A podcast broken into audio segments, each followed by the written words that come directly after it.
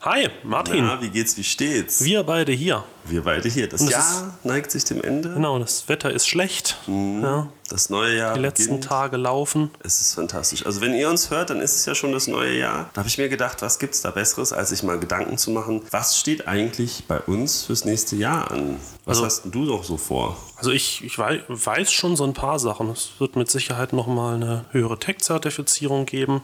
Ein bisschen tiefer, ein bisschen länger. So- ist mal der Plan. Full Trimix dann oder wie heißt das bei, bei dir in der Schiene? Ja, dadurch, dass ich ja auf dem CCR, auf dem Rebreather unterwegs bin, ist es dann einfach bei SSI, ist es dann quasi Extended Range, Tech Level, Ah, okay. 60 Meter Trimix. Ja, alles klar. Ja. Das wird kommen ganz bestimmt. Dann hat mir geplant, einen Scooterkurs zu machen. yes. Da müssen wir noch DPV. schauen, wer wie was wann wo. Genau. Ich habe total Bock auf einen Archäologiekurs eigentlich Yes. mal, zu mir das anschauen. Auf jeden Fall. Da ist der Dr. Florian Huber, kommt jetzt irgendwie dann demnächst in die Schweiz. Ja, ich habe ich hab auf. Mhm. Facebook schon gesehen. Ja, mal gucken, wer wie was wann wo das läuft. Und vor allen Dingen muss ich dann, bevor jetzt alle Zuhörer sich da einen Kursplatz buchen, muss ich, glaube ich, zuerst buchen, bevor das rauskommt. Nee, das wird cool. Bei dir? Was steht an? Ähm, bei mir steht sicherlich nochmal äh, die Tech-Zertifizierung ein bisschen auszudehnen, sicherlich. Äh, ich möchte mir auf jeden Fall mal verschiedene Rebreather angucken. Da werde ich auf dein, dein Referenzwissen ein bisschen zurückgreifen müssen. Dann müssen wir mal eine Folge dazu machen. Das wäre Auf, auf jeden Fall. Dann, dann holen wir uns aber noch mal jemand dazu, Genau, würde ich sagen. Das fände ich noch interessant. Ja, dann, also du hast ja auch überlegt, ob du eventuell in die Dive Master Schiene gehen willst, aber das habe ich jetzt nicht gehört auf deiner Liste. Was ist denn da passiert? Ich habe mir das überlegt, weil ich mir gedacht habe, ja, das wäre schon noch cool, wenn du jetzt Freunde oder Bekannte hast, die dir irgendwie ganz gerne mal ins Wasser wollen, dass man dann auch mit denen was machen kann, aktiv. Und das habe ich mir angeschaut. Dann war ich mal mit einer befreundeten Dive Masterin unterwegs und habe mal, was, was war das? Das war so ein Discover Local, glaube ich. Ja, so ein geführtes Tauchen. genau. Und ähm, habe mir das angeschaut, bin da hinterher geflösselt, nachdem ich dann 15 Minuten unter Wasser gelegen habe und mir das zweite Mal schier von oben die, die Bleigewichte auf den Kopf gefallen sind, habe ich dann gefunden, ich glaube, ich hau ab und ich habe den Plan so ein bisschen geknickt, glaube ich gerade. Ich kenne mich, ich bin ein ungeduldiger Mensch und ich sehe irgendwie, dass alle Leute, die das machen, das mit einer herrgottsmäßigen Geduld machen und ich weiß einfach nicht, ob das im Interesse vom Teilnehmer ist, wenn ich jetzt den Dive Master mache. Nee, aber das, das finde ich aber cool. Das ist eine, eine sehr hohe, ein sehr hohes Maß an Selbstreflexion. Das ist ganz interessant, weil das auch so ein bisschen aufzeigt, es gibt halt verschiedene Wege im Tauchen letzten Endes. Ne? Ja, und ich, ich glaube ich glaub auch nicht, dass jeder diesen, diesen, also das ist immer dieser Weg, der quasi auch die, die großen Verbände, SSI, PADI und wie immer sie heißen, so ein bisschen einschlagen, so hey, become Dive Pro, äh, sitz auf einer kleinen, kleinen Insel, Insel. im Warmen und zu dir kommen lauter hübsche Mädels, um die Kurse zu machen. Und ich, Oder Jungs. oder Jungs, ja, ja. Ich glaube aber tatsächlich, dass das A irreführende Werbung ist. Ich glaube, so sehen die Kurse in der Realität auch in Ägypten nicht aus.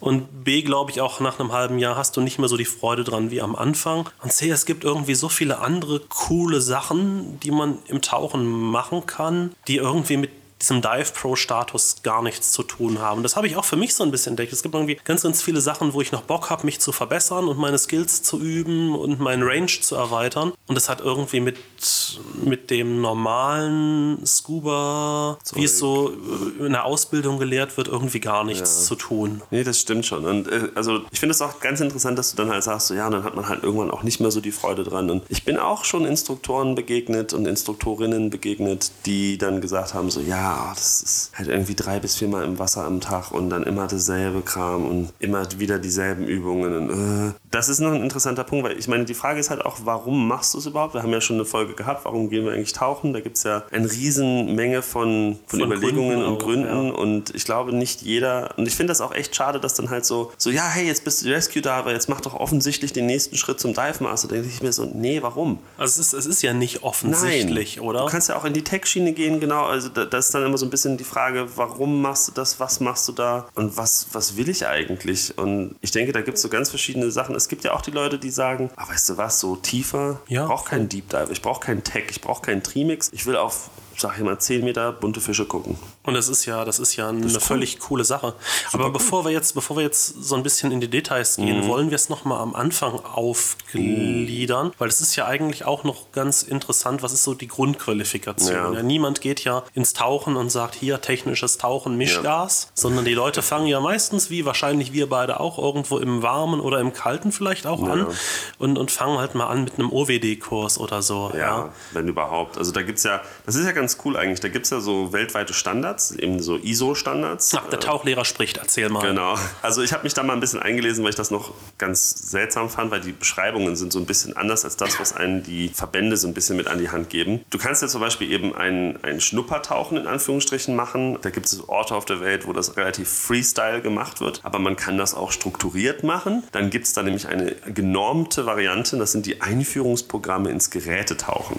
Ui. Das ist die ISO 11121. Das wäre jetzt bei Paddy wäre das Discover Scuba. Ich nehme an, irgendwie bei SSI heißt es, weiß ich nicht, Scuba Wird- Experience wird- wird oder so. ähnlich irgendwie heißen, ähnlich, ja. genau. Und das ist eigentlich, da ist die Idee wirklich, dich mal so ein bisschen einzuführen, ohne da jetzt zu sehr akademisch zu werden. Und dann gibt es so verschiedene Stufen, die darauf aufbauen. Da gibt es zum Beispiel noch das Diver Level 1, das ist der Supervised Diver. Also du wirst beaufsichtigt, während du tauchst. Das ist geregelt in der ISO 24801.1. Das ist das erste Level quasi mit Zertifizierung oder wo man von der Zertifizierung reden könnte. Ähm, das ist aber noch kein klassischer OWD, weil wenn wir uns das so überlegen, dann denken wir ja meistens dann quasi so, ah, der Open Water. Jeder hat ja mal seinen Paddy oder sein SSI gemacht, das ist der Open Water. Das ist aber noch nicht die erste Stufe, die du eigentlich erreichen kannst mit einer Zertifizierung. Da gibt es normalerweise, zumindest laut ISO, gibt es da noch eine Stufe drunter. Das ist dann wirklich eben so, du darfst tauchen gehen, aber du musst einen professionellen Taucher quasi mitnehmen. Du kannst nicht einfach so einem Buddy ins Wasser springen, sondern du hast dann halt, außer dein Buddy ist halt Dive Master oder äh, Instruktor. Und das wäre bei Paddy, wäre das der Scuba Diver. Das ist so ein halber OWD im Prinzip. Da bist du halt noch nicht ganz fertig geworden, warum auch immer, keine Zeit, keine Lust, irgendeine Übung hat nicht geklappt. Dann kann man schauen, ob man eventuell da quasi ein vorschnelles Ende macht, dass die Leute dann zumindest wenigstens aufs Boot gehen können, sage ich jetzt Sag mal so die Notrettung zum Urlaub dann Genau. doch noch irgendwie ins Genau. Wasser kommen und nicht am Strand sitzen müssen. Genau. Und dann kannst du halt eben nur mit einem Guide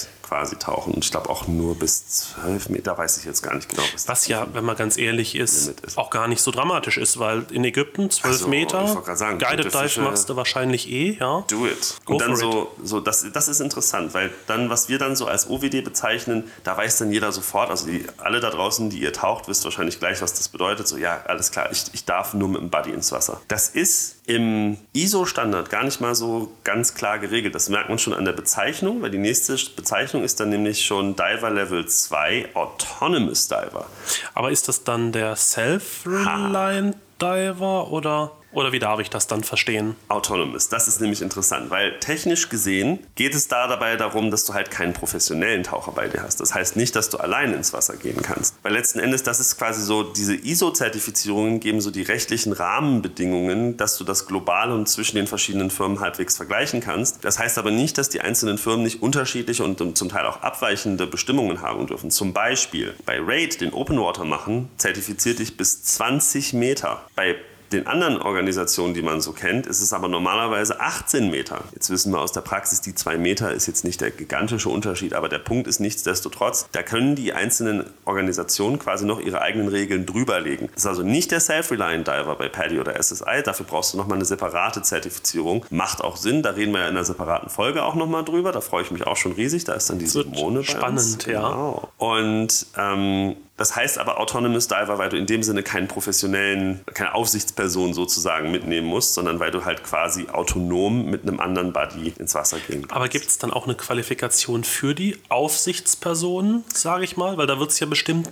dann auch eine Regelung Genau, geben. genau. Und das ist jetzt ähm, auch wieder interessant. Auch da an der Stelle sieht man, dass die Agenturen da feiner granular ausgehen als die, als die ISO-Levels, weil die ISO-Levels sagen dann halt, also du bist autonomous, es ist mir auch egal, ob du AOWD bist, ob du OWD bist oder ob du äh, Rescue Diver bist. Und dann gibt es eben die professionellen Stufen, das wäre zum Beispiel der Dive Master bei SSI und, äh, und PADI und TDI und SSDI und wie sie alle heißen, ist das dann der erste, das erste Level der Professionalität. Das ist die ISO 24801 3, also die 2 war der Autonomous Diver, die 3 ist jetzt dann der der sogenannte Diver Leader. Das ist aber nicht der Instruktor. Das ist im Prinzip nur jemand, der andere Taucher, brevetierte Taucher, mit ins Wasser nehmen darf und quasi auch die ähm, Supervised Diver mit ins Wasser nehmen kann, die eben nicht voll ausgebildet sind, um autonom ins Wasser zu gehen. Kennt man dann als Dive Guide. Ich glaube, SSI hat sogar noch eine Zwischenstufe, gell? Ich habe irgendwie Dive Master, da gibt es noch den Dive Leader oder Dive Guide oder so dazwischen. Da gibt es dann eben zwei verschiedene Instruktorlevel. Also du hast Level 1 und Level 2 Instruktoren. Im Endeffekt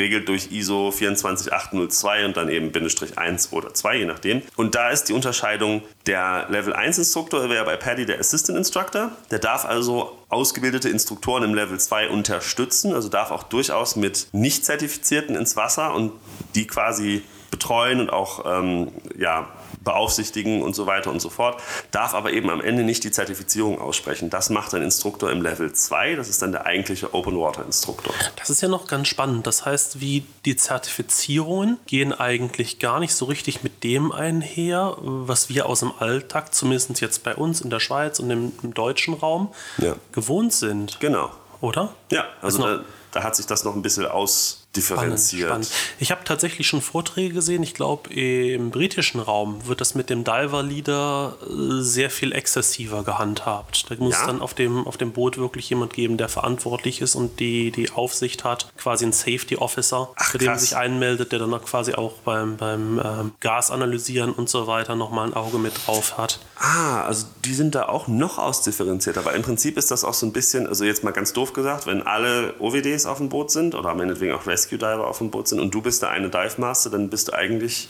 zumindest bei Paddy quasi, hängst dann du mit drin. Wobei das ja rechtlich auch noch zu diskutieren Klar. wäre. Da müssten wir vielleicht sogar noch mal eine eigene Folge machen und uns mal einen Anwalt einladen. Uh. Weil ich glaube, dass das rechtlich gar nicht immer so hundertprozentig verhebt, wie es gesagt wird. Aber eben, da, da braucht man mit Sicherheit nochmal eine Expertenmeinung. Da braucht man eine Expertenmeinung dazu. in dem Moment, wo du sagst, oh, rechtlich, dann denke ich mir immer so, oh Gott, oh Gott, oh Gott, jetzt wird's ja. gruselig. Nee, aber das, das ist ja echt interessant, dass, dass da, also das wäre dann ein B-Sack oder das BSEC, ja. genau, ja. Ah, schau an. Da müssen wir vielleicht auch nochmal genauer reinschauen. Vielleicht, wenn jemand von euch da ein bisschen nähere Connections hat, wäre das auch nochmal ein ganz interessanter Punkt zum uns Rückmeldung geben. Genau. Ähm, weil wir kennen es jetzt natürlich auch bloß aus diversen Online-Vorträgen. Ja. ja. aber du hast recht, diese Zertifizierung, also diese ISO-Zertifizierungen sind quasi wirklich so ein ganz grobes Rahmengerüst und dann kristallisiert sich natürlich aus. Also bei Paddy zum Beispiel, ich kann halt für die sprechen, weil ich es eben bei denen genau kenne, ähm, ist es dann eben normalerweise so, wenn du einen Schnuppertauchen gemacht hast, ein DSD, bist du nicht zertifiziert, dann kannst du dich zertifizieren lassen auf dem ersten Level, das wäre dann der OWD, der Open Water Diver. Dann kannst du das ausdehnen quasi noch ein bisschen durch mehr Experience, durch mehr Erfahrung, begleitet durch einen Instruktor und halt mit ein paar Übungen verbunden.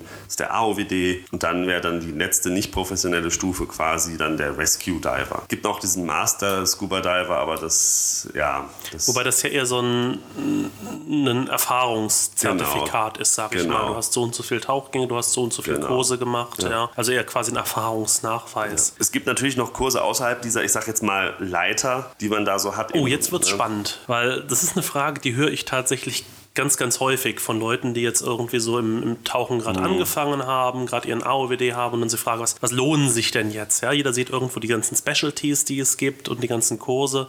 Also was ich meistens ganz am Anfang sage, ist, gerade wenn man viel im Urlaub ist ähm, und viel im warmen Wasser ist, du kennst das auch, überall Nitrox for Nitrox. free. Und ich glaube, das ist tatsächlich auch so ein Kurs, der, der lohnt sich ja. along the way. A, ist es relativ wenig Aufwand zu machen. Und ähm, zum Zweiten, ja, also klar, man taucht mit Nitrox, ja, man hat ein bisschen mehr Bottomzeit, ein bisschen mehr Nullzeit einfach. Mhm. Und man mag ja dann nicht der Einzige aus der Gruppe sein, der mit Luft unterwegs ist und dann quasi das letzte Rad am Wagen. Genau. Ja. Und vor allen Dingen halt derjenige, der dann alle anderen fünf Minuten hochschleift. Genau, ja. zum Auftauchen zwingt. Deshalb, deshalb habe ich das Gefühl, es lohnt sich schon noch. Ob Nitrox wirklich sicherer zu tauchen ist, dem könnte man mit Sicherheit eine eigene Folge nochmal wenden. Uh, ja, ja, bitte. Sehr, sehr gerne. aber das ist so eine Sache, die empfehle ich ganz, ganz gerne. Mhm.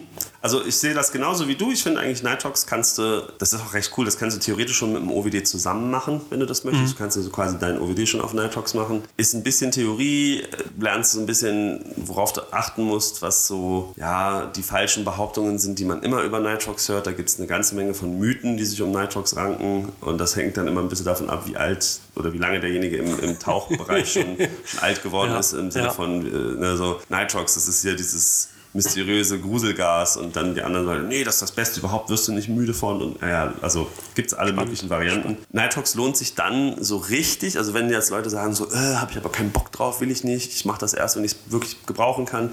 Richtig gebrauchen können tust du es in dem Moment, wo du deinen Tauchgang beendest, weil die Nullzeit erreicht ist und nicht, weil dein Gas leer ist. Also im Endeffekt, wenn du merkst, so, okay, ich habe jetzt einfach meinen Umkehrdruck erreicht, wir müssen jetzt rumkehren und auftauchen, ähm, dann nützt dir Nitrox nicht ganz so viel. Es nützt dir schon ein bisschen was, du hast halt weniger Stickstoffloading letzten Endes, aber richtig, richtig sinnvoll ist es in dem Moment, wo du dann merkst, so, okay, der Tauchgang endet, weil mein Computer sagt, ich muss auftauchen und nicht, weil dein Gas quasi am Umkehrdruck ist. Dann lohnt es sich richtig doll. Aber ich würde ihn auch so früh wie möglich eigentlich machen. Was, was man da hat, das hat man, Das hat man eben. So, Navigation empfehle ich noch ganz gerne, aber ich empfehle es nicht im Urlaub zu machen, weil meines Erachtens nach ist das ein Kurs, der lohnt sich nur dann, wenn man ihn unter schlechter Sicht macht. Ja, weil Navigation 100 Meter schwimmen nach Kompass, wenn ich mein Ziel schon sehe, ist halt ein bisschen witzlos. Aber ich glaube, er vermittelt Fähigkeiten, ja, ähm, zum ein bisschen peilen und wissen, wie finde ich was. Und ähm, gerade wenn man, wenn man in schlechterer Sicht auch mal gehen will, das lohnt sich. Auf jeden Fall. Also es, es gibt halt auch einfach Leute, die finden quasi den Weg nicht in ihrer eigenen Wohnung. Dann macht's auch, dann kann man den auch bei guter Sicht machen, weil dann ist es definitiv eine gute Sache, das mal gelernt zu haben. Man macht ja schon so Basic Kompass Skills im OWD, aber wirklich ganz, ganz rudimentär. Und man macht es dann nochmal im AOWD, macht man so ein bisschen Navigation und dann halt, wenn man dann sagt, okay, ich möchte aber vielleicht ein bisschen kompliziertere Sachen machen und ich tauche viel in Umgebungen mit wenig Sicht. Und wenn ich wenig Sicht sage,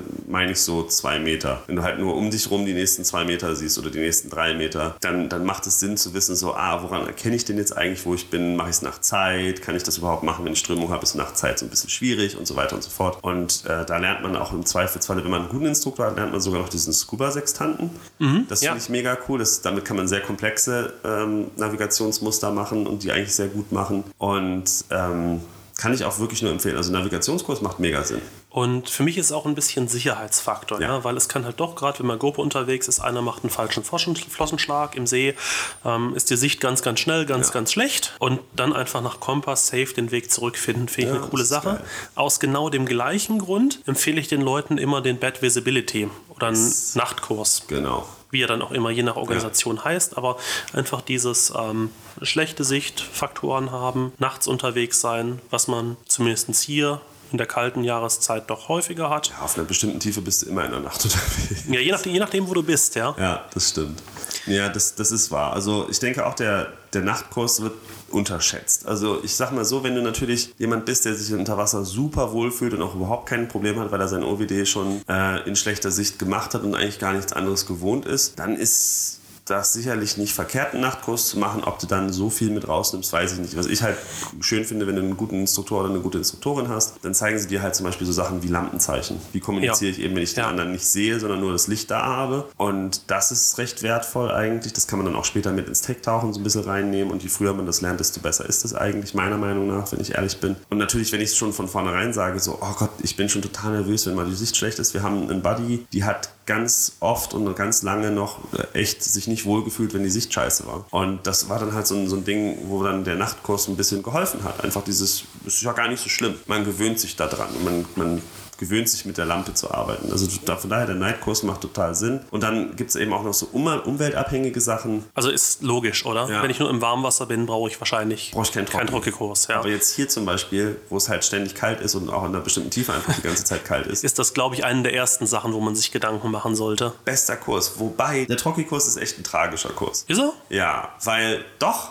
ich finde voll, der ist total traurig, weil, weil, pass auf, jetzt erkläre ich dir auch warum. Ein Trocki, ein guter Trocki, das ist wie ein Pyjama. Das ist richtig geil. Du bist warm, du bist trocken, du kannst dich gut bewegen, du hast nicht so ein enges Ding, was so eng an dir dran klebt, wie so, ein- wie so ein Wetsuit das halt tut. Also ja, ein Trocki Ein halt. Trocki. Aber der muss halt dafür auch gut sitzen. Und dann hast du so diese Miet-Trockis im Kurs, weil du kaufst ja. ja. nicht gleich einen Trockentauchanzug und gehst dann zum Kurs, um zu gucken, ob das fetzt. Und hängst dann da mit einem Trocki, der eine Nummer zu groß ist und Genau. hast Luftblasen überall und wirst die Luftschiene nicht los und Genau. hast das Gefühl, wie schlecht stelle ich mich jetzt eigentlich Und gerade an. läuft Wasser rein, du wirst doch nass und kalt und denkst dir dann so, äh, warum machen die das eigentlich? Sind die alle bescheuert? Ja, genau. Ja, ja, Ja. Das ist ein Faktor, den hatte ich nie. Ich, ich hatte einfach einen Trocki und habe dann den Kurs gemacht. Ja, Das ist aber sehr das kann, ich, das, kann ich, das kann ich nachvollziehen. Ja, ich glaube, wenn es bei mir so gelaufen wäre, hätte ich nie mit Trockentauchen angefangen. Und das ist das Ding, also ich bin, das ist, das ist so krass, ich weiß gar nicht, ob ich das mal erzähle. Ich erzähle das jetzt mal. Bei mir ist es so gelaufen, ich habe einen Schnupper-Trockentauchen sozusagen gemacht. Also ich war zertifiziert, bin dann in Deutschland gewesen, äh, bei meiner Schwiegermutter und meinem Schwiegervater eigentlich zu Besuch. Und da ist ein See in der Nähe. Und dann habe ich mir gedacht, ich will da jetzt mal tauchen gehen. Ich habe jetzt keine Lust, hier die zwei Wochen ohne Tauchen zu sitzen. Ich gehe da jetzt tauchen. Und die haben quasi so ein, so ein Schnupper-Trocki-Programm, sag ich mal. Mhm. Und das gibt es nicht offiziell, aber die haben es halt so gemacht. Und der Trocki hat mir relativ gut gepasst. Und wir haben auch keine Übungen in dem Sinne gemacht, sondern ich hatte halt einen Instruktor dabei, der mich quasi mehr oder weniger literally an der Hand genommen hat. Mehr oder weniger muss man das so sagen, ja. Und dann sind wir halt in den See und dann waren da Fische und dann waren da Sachen und oh mein Gott, und es war das hat geflasht. Es hat total geflasht und ich konnte mich halt einfach aufs Tauchen auch mehr oder weniger konzentrieren. Und das war super. Und dann habe ich gesagt, geil, das mache ich. Und dann habe ich einen Trocki-Kurs woanders gemacht und es war kalt und nee, das stimmt nicht, das war, das war das Problem, es war heiß. Ich habe es nämlich, ich war ganz in diesem Big Brain Moment gehabt. Ich habe es im Sommer einen Trocki-Kurs gemacht. Oha ich weiß nicht, was mich geritten hat. Keine Ahnung, das war, das war dumm. Also es war mega heiß, der Tauchplatz war total langweilig, weil es klar, der Instruktor sucht sich dann einen sicheren, einfachen Tauchplatz, um da die Übungen zu machen. Und wir haben Absolut, diese ganze, ja. die ganze Zeit haben wir diese Übungen gemacht und du musst zum Beispiel halt deinen Trockischlauch abkoppeln und wieder ankoppeln. Und das ist, das, der Trockischlauch sitzt halt vorne im Prinzip auf der Brust, aber weil der Anzug nicht richtig gepasst hat, konnte ich im Prinzip so ein bisschen wie, so wie T-Rex-Arme quasi. Ich konnte meine Arme nicht richtig bewegen.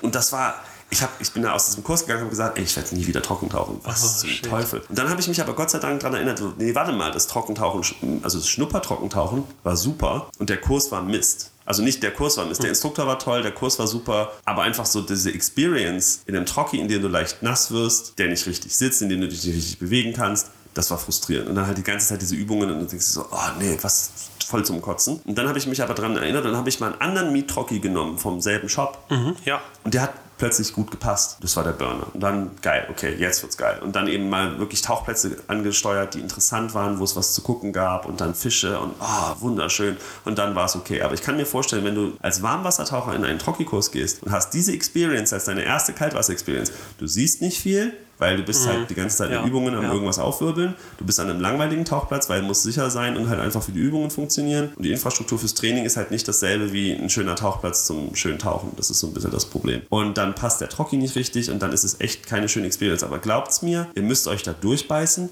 und hinterher wird es besser. Und vor allen Dingen darauf schauen, dass man gerade beim Kurs nach Möglichkeit genau. auch einen gut sitzenden Trocki hat. Das heißt, nehmt euch die Zeit, geht vorher zum Shop, probiert den mal an. Genau. Das ist gut investierte Zeit. Ja. Ist die Manschette richtig dicht? Das kann man ausprobieren, wenn man, man hat ja immer zwangsläufig ein bisschen mehr Luft im, im Trocki, wenn ich mich dann so ein bisschen zusammenkugele und klein mache und in die Knie gehe. Und es pfeift ähm, dann schon am Hals raus, dann stimmt irgendwas Genau, dann kannst du es vergessen, dann wird es im Wasser nass. Und, und das sind so Sachen, die hätte ich gerne gewusst, bevor ich den Kurs gemacht hätte. Das sagt einem aber das sagt keiner, keiner so nee. richtig. Es gibt noch den mit Abstand spannendsten Kurs, den wir zusammen gemacht das haben. Das stimmt, aber ich würde ihn nicht gerade am Anfang empfehlen. Nee, das aber ist wir, wir haben ja gesagt, so ein bisschen so along the way, was gibt's ja. und da macht er Sinn. Das ist der Self-Reliant. Ja. Ich finde, das ist sogar schon so ein fast so ein bisschen Soft-Tech. Ja, ja, ja. Ich habe mir genau das gleiche gedacht. Also der erste Einstieg in, in, in so den Tech-Gedanken in vielen genau. Punkten. Wo du so ein bisschen mehr nachdenken musst über dein Zeug. Also der ohne, ohne Fanatismus vielleicht am Anfang mal. ja. Okay, das ist, ja, das ist ein, ist ein Punkt. Ah, aber, ja. aber so dieses Tech, nennen wir es mal Tech Light. Ja, ja, also dass man halt einfach, da fängt man dann tatsächlich an, sich dann das erste Mal so richtig Gedanken über seine Ausrüstung zu machen, so richtig Gedanken über die Tauchgänge und Tauchplätze, an die man geht. Was, was mache ich jetzt, wenn mein Buddy nicht gerade da ist? Genau. Ja, wie, wie, wie plane ich, dass ich ein bisschen mehr Sicherheit genau. habe? Da machen wir demnächst sowieso eine, eine eigene Folge dazu. Da, haben wir unsere Instruktorin, die Simone, rekrutiert, die uns begleiten wird. Das wird eine richtig geile Folge. Das wird, das wird cool. Folge, das wird ja. cool. Von daher können wir das vielleicht auch so ein bisschen ausklammern für mhm. den Moment, aber da, da kommt noch was dazu. Und also was, was ich wie ein Ding finde, was mir niemand gesagt hat am Anfang, was, was aber aus, aus der Retrospektive jetzt total wichtig ist, ist, Tauchen lernst du halt beim Tauchen. Ähm, du kannst noch so viele Kurse machen, wenn du einfach die Erfahrung nicht sammelst ja. und im Wasser bist und auch mal zwischendurch ein paar Fun-Dives machst, ja. ähm, dann, dann wird es auch nicht besser. Genau. Ja, und du musst irgendwie an deinen Skills arbeiten. Das heißt nicht immer, dass ich nur Trainingstauchgänge mache und ähm, nur da sitze und permanent am Üben bin. Ich muss mich auch mal im Wasser reinfühlen, ich muss mal da liegen, ich muss mal ein paar Flossenschlagtechniken ausprobieren ausprobieren. Und manchmal dauert es auch einfach fünf oder zehn Tauchgänge, ja. bis ich mich dann wohlfühle. Ich weiß noch am Anfang mit meinem Trocki, die ersten 30 Tauchgänge auf dem Trocki waren gefühlt nicht gut. Ja. Abenteuer pur. Ja, Abenteuer pur. Geht es nach oben, geht es nach unten? Wir genau. wissen es nicht Man so genau. Abwarten. Ja. Und, und ähm, irgendwann kommt es und irgendwann mhm. funktioniert es dann und irgendwann denkt man auch nicht mehr drüber nach. Genau. Ja. Und das ist einfach, die Erfahrung das muss kommen und die kommt nur im Wasser. Ja. Das, das finde ich noch ganz interessant, dass du halt sagst, mal zwischendurch ein paar Fun-Tauchgänge, Weil wenn du wirklich Kurs, Kurs, Kurs, Kurs, Kurs, Kurs, Kurs, das ist ja nicht Tauchen. Also Nee, das ist sorry. ja Stress. Das ist ja Stress pur und du hast ja nie diesen Moment, dass du, dass du Fischchen gucken und Ja, Spaß genau. dabei haben Einfach und du, äh, du, du, du verpasst ja, was. Genau, ja. einfach mal genießen. So, nee, ist nicht. Du machst jetzt eine Übung. Du bist ja hier, um zu üben. Und wir müssen zwei Tauchgänge heute schaffen. Mhm. Oder so. Und dann wirst halt jetzt Übung, Übung, Übung und dann raus aus dem Wasser, Flasche wechseln, rein Debriefing, wieder Genau, rein, ja. ja. Und das, ja, Das ist, ähm, das ist vielleicht auch eine Sache, da, da kann man, also ich warne davor immer so ein bisschen, Ja. zu sagen, dieses From Zero to Hero, Hero. in drei Wochen. Ich meine, klar, das hat irgendwie seine Verlockung zu sagen, hey, ich habe drei Wochen Urlaub, ich plane mir das voll mit Kursen. Aus der Erfahrung raus, macht's nicht. Ja klar, macht, macht eure Kurse, macht das, worauf ihr Bock habt, ja. Ähm, aber nehmt euch, nehmt euch in Herrgottsnamen einfach die Zeit und geht tauchen und Mhm. habt Spaß. Ja, weil das ist was, worauf es ankommt. Und jetzt, Jan, jetzt kommt der Knüller. Darauf hat mich der Dominik hingewiesen, ist einer von unseren Hörern. Der hat das Oh. mal auf, auf Instagram mal äh, nebenläufig oder nebenbei fallen lassen. Ich bin voll bei dir. Fun Dives. Auf jeden Fall zwischen den Fun Dives. Aber du musst ja dann nicht quasi auf den Komfort verzichten, jemanden zu haben, der dir zur Seite stehen kann mit Tipps und Tricks. Nee, absolut gar nicht. Nimm dir einen Guide. Ja, nimm dir einen Guide, nimm dir einen Tauchlehrer. einen Tauchlehrer, was auch immer, genau. Nimm dir einfach, kostet ein bisschen mehr, aber dafür hast du dann halt jemanden, der sich auskennt, der auf dich auch ein bisschen aufpassen kann. Und vor allen Dingen, du kannst sagen, was du willst. Es nimmt dir ja auch viel Stress raus. Ja. du musst dich, musst dich nicht darum kümmern, welche Seite ist das Riff schöner, rechts, Genau, links. ja. Der weiß das, der ist da jeden Tag. Der weiß das und vor allen Dingen auch das andere Ding ist halt, ich weiß, wie es bei mir am Anfang war. Ich habe dann immer so gedacht, oh Gott, ich versau jetzt erstmal meinem Buddy natürlich volles mit den Tauchgang, weil eben so mit einem Trocki ist ein bisschen schwierig, da bin ich mal fünf Meter höher, mal fünf Meter tiefer, uh, und ja, und hm, und ich habe auch noch, noch nicht so einen guten Luftverbrauch und dann müssen wir ein bisschen früher auftauchen als alle anderen und das tut mir ja auch leid, weil der hat ja auch für seinen Tauchgang bezahlt. Und in dem Moment, wo du jemandem Geld dafür gibst, mit dir tauchen zu gehen, eben ein Guide, ist es egal. Und er hat ja in den meisten Fällen auch, sag ich mal, wenig Schmerzen damit. Es wird Ja. ein Dive Guide, ist Dive Master irgendwo, ja, der, der schafft die ganze Zeit, der assistiert bei Kursen. Ich kann euch garantieren, zu 99 Prozent ist der Schlimmeres gewöhnt. Genau. Ja.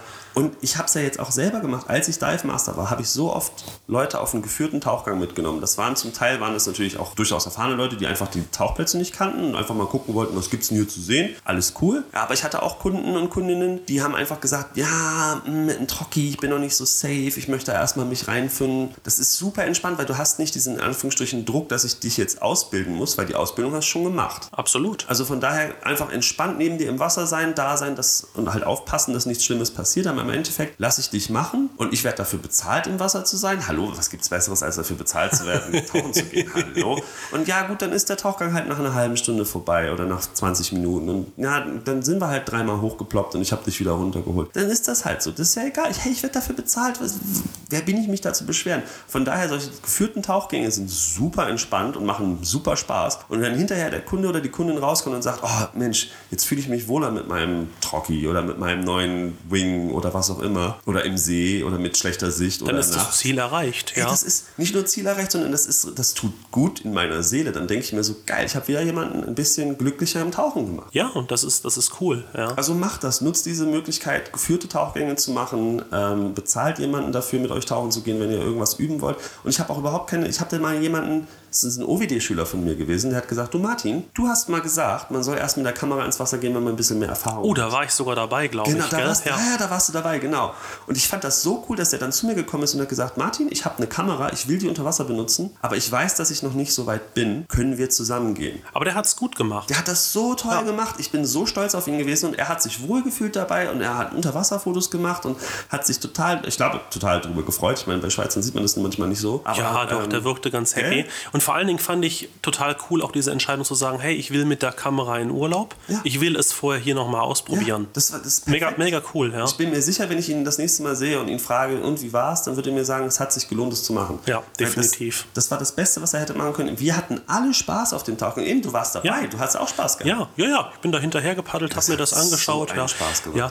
Und vor allen Dingen, es ist ja wieder viel Stress, der damit wegfällt. Ja. Du hast die Flaschen mitgebracht noch, du hast nebenbei für die Ausrüstung geschaut, Genau. dann war noch zwischendurch, oh, Ohrring kaputt. Ja, du hast jemand da, der sich kümmert. Genau. Ja. Und du kannst dich halt auf deine Kamera konzentrieren in dem Moment. Ja. Und jemand anders flickt dir deinen Ohrring. Alles Absolut. easy. Ja. Aber jetzt lass uns vielleicht noch mal wenn wir jetzt schon sagen Kamera und so weiter, das sind ja alles Fragen, die stehen dann so ein bisschen im Laufe des Weges an. Ja? Also ich stelle mir so den, den üblichen Weg vor. Ich habe im Tauchen angefangen, ich habe vielleicht mein AOWD gemacht, ich habe Sachen gesehen, ich habe im Urlaub mit Leuten gesprochen zu irgendeinem Thema. Und dann stellt sich ja zwangsläufig die Frage, was, was will ich denn jetzt eigentlich von diesen ganzen Themenfeldern, was, was Genau. will ich denn machen? Und was gibt's? Also es gibt mit Sicherheit denjenigen, der einfach nur geht und Fun Dives macht, oder? Absolut. Manchmal Das zum, ja zum, zum ähm, ein bisschen mit den Leuten unterwegs sein, zum Sonntags rauskommen, vielleicht mit dem Partner, Partnerin was machen. Völlig cool. So, dann gibt es diesen, das haben wir auch schon gesagt, den Weg zum Dive Professional, also Dive Master Instructor Level 1 und 2. Den würde ich halt nur machen, wenn ich explizit in der Situation bin, wie du schon vorhin gesagt hast, Spaß dran haben und äh, Geduld. Das macht Sinn, wenn ich weiß, ich möchte dieses, diese Begeisterung, diese Unterwasserwelt mit anderen teilen. Ich möchte die da mit einführen. Auf jeden Fall. Und vor allen Dingen, wenn ich selber auch eine gewisse Sufficiency für Genau. mich selber habe. Also Dass wenn ich halt in meinen sagst so- Skills sicher bin. Das heißt nicht, dass ich alle Kurse, die es auf der Welt Nee. gibt, gemacht haben muss. Sondern das heißt einfach nur, dass ich, dass ich mich selber wohlfühle, dass ich so die Sachen, die standardmäßig geschult werden, gut beherrsche. Das heißt, ich muss mich auch, ich muss eine weite Komfortzone Mhm. haben, dass mich, sage ich mal, ein Schüler, der gerade ein bisschen ängstlich ist, ähm, ein bisschen unsicher unter Wasser ist, vielleicht die Maske nicht gerade beim ersten Versuch wieder aufbringt, dass der mich nicht noch mit nervös macht, sondern ich Genau. sage, ja, komm, das gucken wir uns mal an, das ist alles easy. Also Die Basics müssen alle sitzen. eine gewisse, gewisse. Erfahrung, eine gewisse Erfahrung Genau. ist von Vorteil. Ist, also wenn du ordentlich tarieren kannst, wenn du eine Maske absetzen und wieder aufsetzen kannst, ohne dass du irgendwie an die Oberfläche ploppst oder auf dem Grund einschlägst in zwei, drei Meter tiefen Wasser. Und wenn du es hinkriegst, dass du wirklich, wenn irgendwas Stressiges passiert, ruhig bleibst. Also wenn ich jetzt nicht irgendwie Maske ab, oh, naja gut, dann setze ich sie mir halt wieder auf oder so. Oder ich nehme halt meine Backup-Maske raus. Wenn das, wenn du auf dem Level bist, dass sich wirklich Überraschungen nicht außer Ruhe bringen und dass du dich im Wasser wie zu Hause fühlst, dann ist es eine coole Idee. Dann ist es dann kann man sich Gedanken machen. So. kann aber sein, dass du da gar keinen Bock drauf hast. Kann sein, Ja, dass du sagst, ja, nee, ja. ich-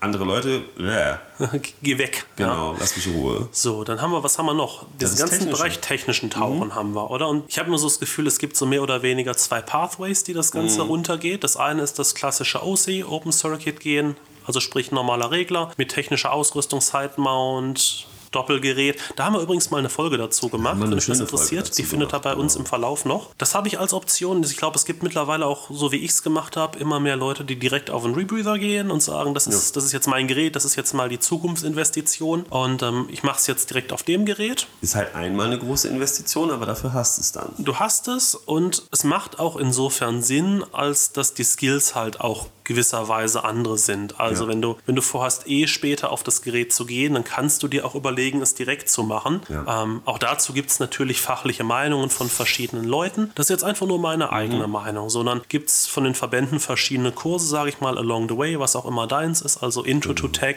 sind gute Kurse, finde ich, wo man sich mal Gedanken macht über, über die eigene Ausrüstung und was Genau. da passiert. Dann gibt es so das klassische, die klassischen Rack-Kurse zum, Ja. zum Frax, zum Frax penetrieren auch, wo man, wo man lernt, mit so Overhead-Environments umzugehen. Cavern- und Ich wollte Cave-Kurse. gerade sagen, Overhead Environment, typisch Cavern Cave und Ja, Minen, dass man, dass man da mal so ein bisschen reingeht und das für die Techniken lernt und along the way ganz viel Trainingstauchgänge und schauen will, was wann wo. Und da hat man dann einfach auch, das ist im Prinzip genauso wie man vom nicht-professionellen zum professionellen so, ein- so ein Mindset-Shift machen muss, so, dass du halt sagst, so als, als nicht-professioneller Taucher, ja, dann liege ich nicht gut im Wasser oder ja, dann, dann sinke ich halt ab, wenn ich meine Maske ausziehe und wieder anziehe, so drei, vier Meter, das ist halt, das macht ja nichts. Man braucht so einen Das- gewissen Ehrgeiz. Genau, Ja, das dass man sagt, halt und ich nicht. will das jetzt schön Genau. haben, weil ich will den Luftverbrauch unten haben. Weil du da, vor allen Dingen, wenn du dann ins Professionelle wechselst, dann bist du halt Vorbild für andere Taucher. Absolut, ja. Und dann muss das einfach sitzen. Und jetzt gibt es im Prinzip diesen selben Shift, diese selbe, selbe Erhöhung deines, deines Niveaus passiert eben auch im Technischen. Du bist jetzt plötzlich in einer Umgebung, die nicht mehr so forgiving ist, wo du nicht einfach auftauchen kannst. In einer, in einer Höhle ist über dir Gestein. viel, So. viel Glück beim Auftauchen. Genau, da ja. ist nichts mit Auftauchen. Kannst du kannst, kannst du vergessen. Wenn du irgendwo 20 Meter in der Höhle bist, bist du halt 20 Meter in der Höhle. Dann ist das so. Oder 200 Meter oder wie auch immer. Und auch da musst du dann einfach sagen, weil das eine anspruchsvollere Umgebung ist, Musst du dich in deinen Skills und deiner Ausrüstung Genau. anpassen. Und dann ist es eben nicht so, ah komm, wir gehen mal hier schnell ans Riff und gucken mal so ein bisschen, sondern da musst du dir ein bisschen Gedanken machen, was nehme ich mit, was brauche ich, was kann mir alles passieren,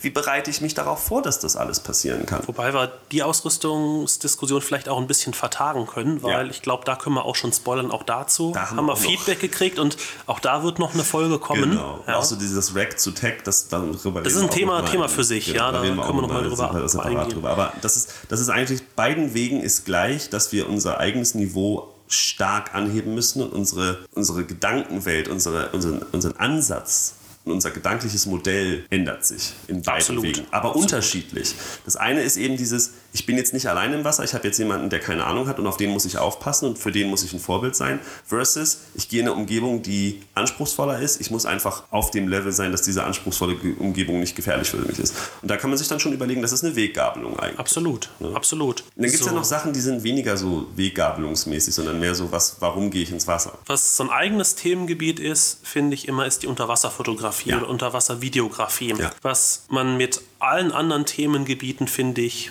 kombinieren kann. Mhm. Also ich kann als Fundiver hier gehen und eine Kamera mitnehmen. Ich kann als technischer Taucher eine Kamera mitnehmen. Ich kann es aber auch einfach komplett unabhängig machen und sagen, hey, mein Ziel sind schöne Fotos. Und aus der Erfahrung kann ich euch auch sagen, also das mit der Unterwasserfotografie, das ist ein Thema für sich. Ja.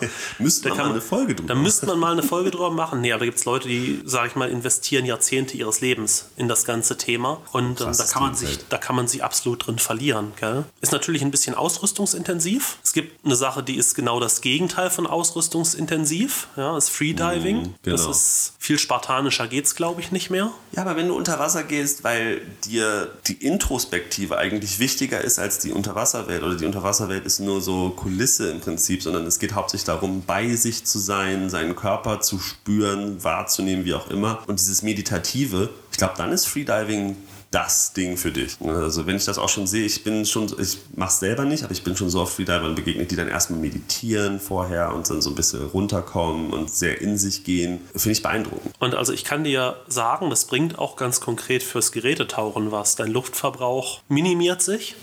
Ich sehe das bei meiner Freundin. Ich wollte es gerade sagen, das, deine Freundin ist ehemalige, so ehemalige äh, ganz, ganz intensive Freediverin, ja, viele, viele Jahre her. Jetzt hat sie mit dem Gerätetauchen angefangen. Sagen wir es so, ich bin froh über mein Kreislauftauchgerät. ja, wenn sie eine 12er Flasche mit hat, Genau. dann habe ich sonst ein Problem auf meiner 15er. Drei Stunden tauchen. Entweder sie mit äh, 10 Liter Flasche oder du halt mit Rebreather. Ja, es ist, es ist, es ist echt krass. krass. Es ist sehr, sehr krass. Und auch, auch für den Wohlfühlfaktor im Wasser Mhm. ist es, glaube ich, eine Sache, die bringt, bringt echt was. Ja. Ja. So, dann haben wir noch so dieses ganze Dive for Debris.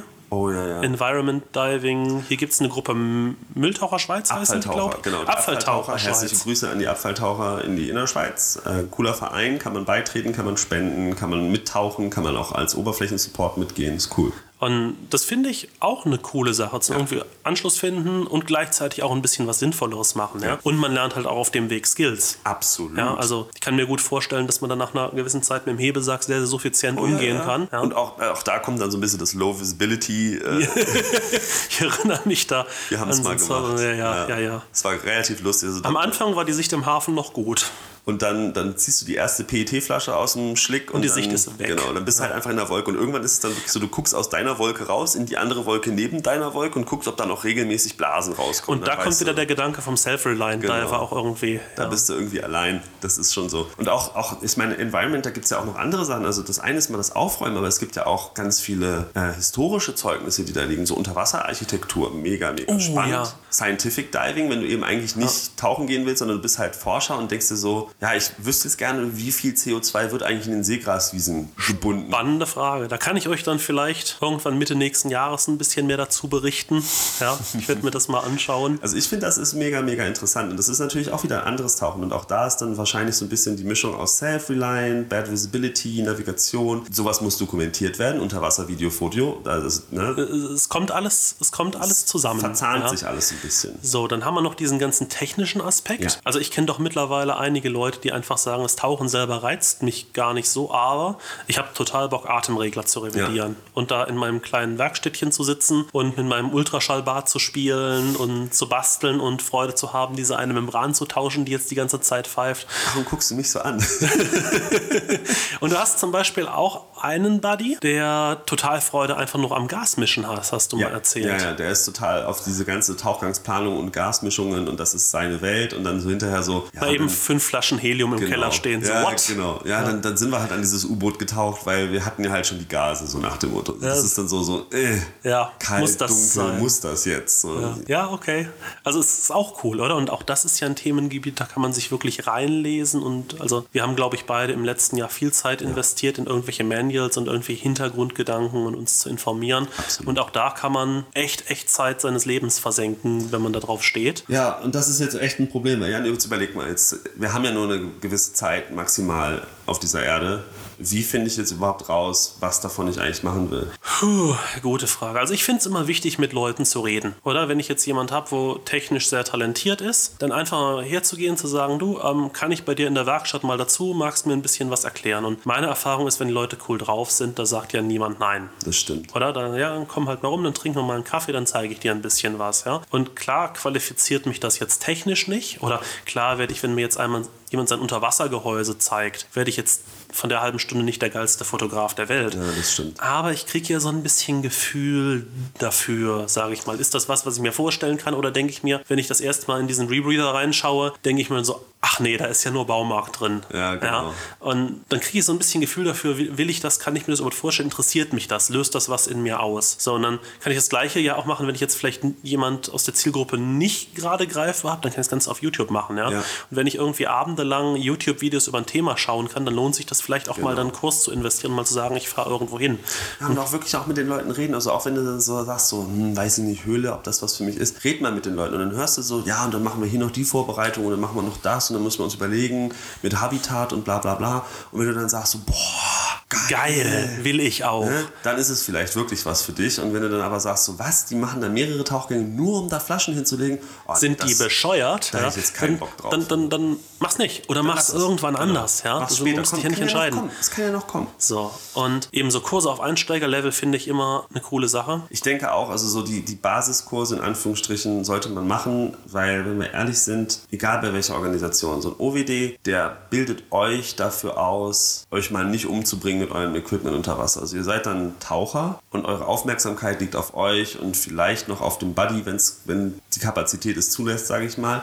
Und erst mit dem AOWD, wenn man dann so ein bisschen noch mehrere Umgebungen kennenlernt, dann kann man sich auch so ein bisschen auf die Umgebung richtig einlassen, eben Nacht, Strömung, Wrack, wie auch immer. Und dann mit dem Rescue ist dann wirklich der Moment, wo ich dann sage, okay, jetzt bin ich so safe im Wasser, dass die Umgebung und ich schon mal gut zusammenspielen. Jetzt möchte ich auch noch wirklich sehen, dass meinem Buddy vielleicht nicht so gut geht, bevor es ein Problem wird. Aber jetzt auch gerade die Einsteigerkurse auf einem technischen Ja. Niveau finde ich noch sinnvoll, denn man hat einfach jemand, der sich wirklich individuell mit einem im Ja. Idealfall auch auseinandersetzt und sich mal die Ausrüstungskonfiguration anschaut und vielleicht auch ein bisschen die richtigen Inputs gibt Ja. und sagt, hey, mach dir mal Gedanken hier dazu, es gibt Genau. verschiedene Optionen, was macht für dich Sinn, wo sind die Risikopunkte, einfach auch so ein bisschen in die Denkweise Ja, das ist reinzukommen. auch so ein bisschen so, ich meine, man geht ja auch zum jährlichen Check-up beim Arzt ne? und das ist ja auch was anderes, als wenn ich dann nochmal spezifisch hingehe, weil jetzt vielleicht mein Blutdruck nicht in Ordnung ist oder weil irgendwie meine Leberwerte nicht stimmen oder so. Im OWD kriegst du mal so das, das Grundhandwerkszeug in die Hand und wenn du dann nie wieder einen Kurs machst, dann kann es sein, dass du halt einfach, ja, ich tauche jetzt, ich habe jetzt schon 2000 Tauchgänge und ich tauche schon seit 20 Jahren, ja, aber du tauchst seit 20 Jahren nicht gut. Und ich glaube, das ist ein wichtiger Punkt, sich zwischendurch immer wieder Feedback einzuholen Genau. und vor allen Dingen nicht Feedback von der eigenen Bubble. Ja, Genau. Weil die Leute, wo ich quasi die ganze Zeit mit unterwegs bin, die haben ja mit einer gewissen Wahrscheinlichkeit auch den gleichen Wissensstand, den Genau. gleichen Erfahrungsstand. Sie sehen die ganze Zeit das Gleiche wie ich. Und vor allem auch dieselben Ansichten so, ja, das, das würde ich genauso machen. So, ja, das heißt aber nicht, dass es nicht vielleicht einen besseren Weg gibt.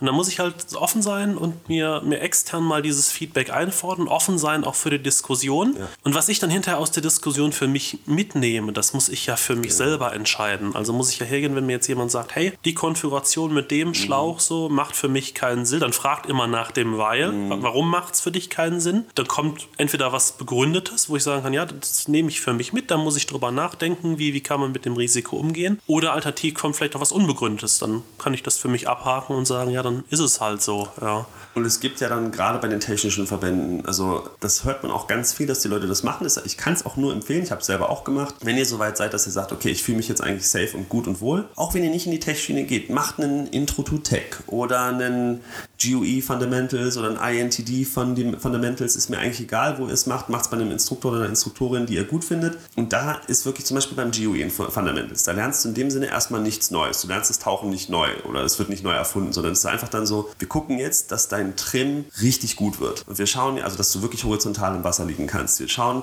dass du stabil unbewegt im Wasser liegen kannst. Wir schauen, dass du dich vorwärts, rückwärts und im Kreis bewegen kannst und so weiter und so fort. Also da, da zoomt man wirklich dann so auf diese fundamentalen Fähigkeiten Fähigkeiten unter Wasser ein, was man sonst gar nicht machen kann. Dann sagen immer die Leute so, ja, in einem guten OWD. Wenn ich mir so, nee, in einem guten OWD kommt es auf den Schüler oder die Schülerin drauf an. Wenn ich natürlich eine Schülerin habe, die im Wasser wie ein Fisch ist, dann kann ich sowas auch machen im OWD. Aber wenn ich jetzt einen OWD habe, wo jemand sagt, ich möchte die Unterwasserwelt erkunden und ich möchte auf 10 Meter Fische gucken, dann ist es okay, wenn die Person nicht perfekt horizontal liegt. Das, das ist eine Übungssache. Das, ich, ich übe das schon, ich versuche die Leute horizontal zu bekommen. Wenn es nicht genau klappt, fürs, äh, klingt jetzt ein bisschen dramatisch, fürs normale Tauchen reicht's. Ja, aber das ist ja auch völlig okay. Und Genau. das ist ja vielleicht auch ein bisschen eine überzogene Erwartung, dass jemand mit fünf, sechs, sieben Ja. Tauchgängen perfekt im Wasser Genau. liegt. Und da finde ich es nicht verkehrt, eben nochmal herzugehen nach einer Zeit. Und es sind ja auch wieder Und nach einer Zeit vor allem. Das sind ja Skills, von denen profitiere ich. Also gerade Flossenschlagtechniken. Ja. wenn ich jetzt normalerweise fotografiere und lerne jetzt Flossenschlagtechniken nochmal, ja, das bringt mir was. Das bringt mir was, dass Kannst ich genau rückwärts von meinem. Motiv wegschwimmen kann. Absolut, Ja. Also ich stelle mir das gerade vor, wie ich da am Riff hänge und die Moräne vor mir und ich habe das Bild gemacht. Ich will nicht vorwärts schwimmen, Nee. sonst habe ich die im Arm hängen. Ja. Das ist nicht cool. Ja. Genau. Nee, und das macht eben wirklich Sinn, dass du dann halt sagst, okay, also ich habe jetzt die Unterwasserwelt genossen und das ist alles ganz cool, aber jetzt so nach, keine Ahnung, 50, 100, 200 Tauchgängen sage ich, okay, jetzt möchte ich mir nochmal mit dem Instruktor fokussiert auf diese Basic Skills nochmal drauf schauen und dann mich da verbessern. Und das ist total legitim, finde ich. Unabhängig davon, ob du ins Technische willst oder nicht. Jetzt lass uns noch mal einen kurzen Blick darauf werfen. Viele Leute fragen dann auch, ja, was, was sind denn Sachen, die ich vielleicht nicht tun sollte? Oder so die größten Fehler, die sich auftun. Was, was sind da deine, deine Advice, die du geben würdest? Ui, Das ist so ein grundsätzliches gesellschaftliches Problem eigentlich. Aber es gibt ganz viele Leute, die meinen, die eine Art, wie sie es machen oder wie sie es gelernt haben, ist die eine richtige Wahrheit. Und das kann dazu führen, also ich gebe dir ein Beispiel. Eine Bekannte von uns, mit der wir viel tauchen, ist zu einem Instruktor gegangen den sie nicht wirklich gut kannte, der aber empfohlen worden ist aus irgendeiner Richtung und wollte da einen technischen Einstiegskurs machen. Hm, Ich erinnere mich an die Geschichten, ja. Diese Person hatte sehr starke Meinungen zu allem, aber nicht so richtig die Ahnung, wie man eigentlich gut ausbildet, sage ich jetzt mal vorsichtig, weil im Endeffekt, es gibt eine Lösung, also es gibt einen Ansatz, eine, eine Art und Weise, irgendwas zu erreichen und diesen Ansatz ziehen wir jetzt durch. Und dieser Ansatz hat für sie aber nicht funktioniert. Das hat dann dazu geführt, dass ich mit ihr am Tauchplatz stand und es war eigentlich super schöner Tauchplatz, super tolles Wetter, wir hatten schon einen Tauchgang gemacht, der war eigentlich super toll und sie sagt, weißt du was, ich habe gar keine Lust mehr zu tauchen. Ich glaube, ich lasse es einfach sein. Ja, ja, also vielleicht so dieses unsachgemäße Ja, vor allem- vor allem Meinungen von dieses- Dritten. also Fremdmeinungen und vor allen Dingen dann, wenn sie so dogmatisch sind. Also vielleicht kann man zusammengefasst sagen, Fremdmeinungen, die nicht begründet sind, Ja. wo kein, kein Wissen dahinter Genau. steckt, vermeiden so Weil, ein weil bisschen. letzten Endes, wenn du dann eine Fremdmeinung bekommst, die dann sagt, ich würde es anders machen, Komma, weil und dann dir Argumente aufzählt, dann kannst du überlegen, ob diese Argumente für dich relevant sind. Ich bin mal jemandem begegnet, der hat mich angeschaut, was? Du hast keine Tanklampe. Ich sag, nee. Oh, nee, so kann man doch nicht tauchen gehen. Ich sag, okay, warum? Also warum ist denn für dich Tanklampe das Nonplusultra? Ja, wenn ich in der Höhle vier Stunden lang irgendwie unterwegs bin und noch zwei Stunden Deko habe, dann will ich immer noch vernünftig Licht haben. Und ich so, okay, hier ist das Ding. Ich bin nicht in der Höhle, ich bin im Zürichsee. Mein Tauchgang ist höchstens zwei Stunden lang. Diese Lampe brennt mal locker drei Stunden hell. Und selbst wenn die Lampe ausgeht, ab, keine Ahnung, zwölf Metern oder so, habe ich wieder Licht. Wo ist das Problem? Meine Tanklampe haben oder nicht haben, Ja, absolut. und wenn ich das mir aber einfach so, okay, okay, ich brauche eine Tanklampe, ich muss jetzt eine Tanklampe nehmen, dann habe ich halt einfach Frust und, und vielleicht Ärger und bind mir was ans Bein. Ich meine, eine Tanklampe, das kostet eine Menge Geld, hat ihre Vorteile ganz klar, aber wenn ich diese Vorteile nie ausreizen kann, bin ich hinterher vielleicht frustriert. Und Tanklampe ist ja noch ein harmloses Beispiel, aber da gibt es ganz andere. Im Sidemount gibt es dann auch ganz viele Leute, die sagen, es gibt diesen einen Weg, das zu machen, alles andere ist falsch. Fremdmeinungen mit Begründung gerne, aber dieses dogmatische, das musst du so machen, weil ich das so gelernt habe oder weil ich das so sage, dann lauf davon. Eine andere Sache, wo ich immer ganz, ganz kritisch schaue, ist so übermäßiges Verkäufertum. Ja, wenn ich irgendwo ja. bin und eigentlich mich nur für einen Kurs interessiere und mir eigentlich gerade sagt, ja, wenn du aber zu dem Unterwasserfotokurs kommen willst, dann musst du hier mindestens mal 10.000 Franken investieren in dieses Kameragehäuse und bitte noch dieses Unterwassergehäuse und diese so, Blitzlampen. So, so ganz krass. So. Ich bin ja ein Sony-Verkäufer und dann kommt einer mit einem Canon-Gerät bei mir an. Was hast du? Canon-Kamera? Kannst du gerade in Zahlung Genau, geben. kannst ja? gerade zurückgehen. So, okay. Und das ist, das finde ich schwierig. Also ich finde, ähm, die Leute sollten wie nicht gezwungen sein, eine zu hohe Anfangsinvestition zu machen. Ja, und vor allen Dingen auch halt einfach sinnvoll. Und das habe ich eben auch erlebt bei einer äh, Organisation, die nicht näher genannt werden soll. Ein Instruktor sagt zu mir, ja, nur der Hersteller und nur das und nur Tanklampe und nur dieses und nur jenes. Und ich denke mir so, all right, also ich möchte einen Einsteigerkurs bei dir machen und ich muss jetzt meine gesamte Ausrüstung umstellen. Und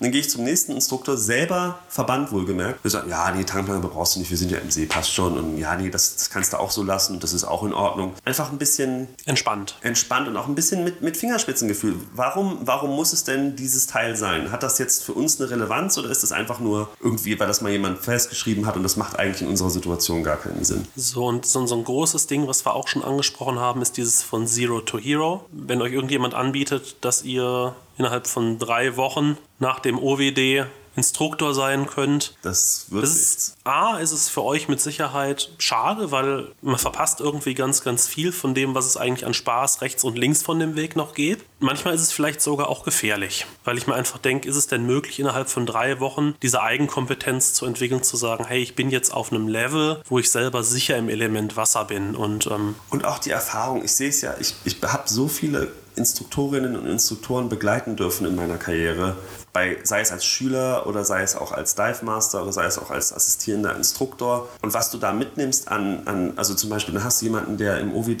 die Maske nicht ausblasen kann. Wenn ich vor einer Woche gelernt habe, wie man die Maske ausbläst, auf eine Art und Weise, dann ist ja das das Einzige, was ich weiß, das Einzige, was ich kenne. Und wenn ich jetzt jemanden vor mir habe, bei dem das auf Anhieb nicht funktioniert und auch beim zehnten Mal immer noch nicht funktioniert, was mache ich denn dann? Was mache ich denn dann? Wenn ich aber natürlich als Dive Master schon zehnmal dabei gewesen bin, wie unterschiedliche Leute das Problem gelöst haben, dass jemand seine Maske nicht ausblasen kann, dann habe ich ja plötzlich einen Werkzeugkoffer, aus dem ich schöpfen kann. und das ist natürlich dein Vorteil, wenn der Werkzeugkoffer dann prall gefüllt ist. Genau, ja. der muss halt immer größer werden. Natürlich kann ich da auch selber irgendwann drauf kommen, aber ob ich das jetzt gerade mit der Schülerin oder dem Schüler auf Anhieb dann mir die richtige Idee kommt, das wage ich zu bezweifeln. Und ich bin sehr, sehr froh, wenn ich auf Sachen zurückgreifen kann, die ich gesehen und gelernt habe. Und das mag sein, dass das bei manchen vielleicht innerhalb von drei Wochen sich so ein Werkzeugkoffer anfühlt, aber ich bezweifle das ehrlich gesagt ein bisschen. Martin, die Zeit schreitet fort. Wollen wir es nochmal zusammenfassen? Sehr gerne. Also, am Anfang macht es mit Sicherheit Sinn, auf eine solide Grundqualifikation zu achten. Das ist meistens der Open Water Diver, der Advanced Open Water Diver. Geht dann so bis zum Rescue in der Regel, wo man dann so ein bisschen lernt, auch mehr auf die Gruppe um sich rum zu achten, ein bisschen mehr auf die Sicherheit noch zu achten. Und danach geht es eigentlich darum, auszuprobieren erstmal für sich. Einfach Schauen, mal. was da ist. Genau. Gleichgesinnte zu finden, mal ein bisschen Zeit zu investieren, Sich lieber umschauen. Zeit zu investieren als Geld zu Genau. investieren am Anfang, sich, Sich umzuschauen, einfach zu sagen, worauf habe ich eigentlich Bock, mal in sich reinzuhören. Man trifft ja dann Leute auf den Tauchausflügen, die erzählen einem dann was, oh, warst du schon mal an dem und dem Wrack? Was? Nee, fragt wieso, und fragt, warum ist denn das cool? Und dann erklären die euch das und dann könnt ihr euch YouTube-Videos angucken, kostet alles keine, kein Geld. Und im Zweifelsfall, wenn ich dann jemand habe, der Bock drauf hat, dann ist das vielleicht jemand, mit dem kann ich häufiger mal unterwegs sein. Genau. Der kann mir ein paar Sachen zeigen, da kann ich mich ein bisschen weiterentwickeln. Und ich glaube, was so ein bisschen wie die Quintessenz sein sollte, ist, achtet nicht so sehr drauf, dass überall irgendwelche Scheine da sind, sondern schaut euch Sachen auf, die ihr Bock habt und genießt einfach die Reise und genießt den Weg und genießt die Experience. Und am Ende machen die meisten von uns das als Hobby. Und was dann einfach zählt, ist, dass wir Spaß haben bei der Sache, die wir machen und nicht, dass wir hinterher 20 Qualifikationen haben. Eben. Und das Ziel sind ja nicht die Qualifikationen, sondern die Sachen, die mir diese Qualifikation ermöglichen. Wenn ich dann zum Beispiel sage, oh, ich möchte unbedingt Wachs angucken und jetzt habe ich die Zertifizierung dafür, dann muss ich ja nicht die nächste Zertifizierung dranhängen und die nächste Zertifizierung dranhängen, sondern dann kann ich ja mal anfangen. So, ich habe jetzt den Wreck Diver, ich darf jetzt auf 40 Meter, dann suche ich mir erstmal Wracks bis 40 Meter. Klar gibt es auf 70 Metern auch spannende Wracks. Klar gibt es auch auf 100 Metern und tiefer spannende Wracks. Aber es macht ja jetzt keinen Sinn, bevor ich überhaupt mal die Wracks, die ich habe, genossen habe, gleich irgendwie alle Zertifizierungen aneinander zu rein und dann zu vergessen, dass ich ja was ich eigentlich machen wollte Genau. auf dem Weg. Ah, das war ein schöner Abschluss. Das ist, äh, ja. Hey, bevor wir euch jetzt entlassen ins neue Jahr 2023, muss ich noch was loswerden. Und zwar haben wir einen Hörer, den Yannick. Und Oh ja. der hat jetzt im Januar seine Instruktorenprüfung, wenn ich das richtig im Genau. Kopf habe. Von daher, Yannick, keeping your fingers crossed. Genau, Ja, viel Erfolg, Daumen. du packst das. Liebe Grüße nach Lanzarote. Und in dem Sinne wünschen wir euch allen einen ganz, ganz tollen Start ins Jahr 2023. Mhm. Rutscht nicht aus auf dem vereisten Steg. Ja. Und wir hören uns nächsten Monat wieder. Bis dahin gut Luft. Gut Luft und Martin, ich weiß es ja auch nicht. Aber lass uns doch mal drüber reden, ja.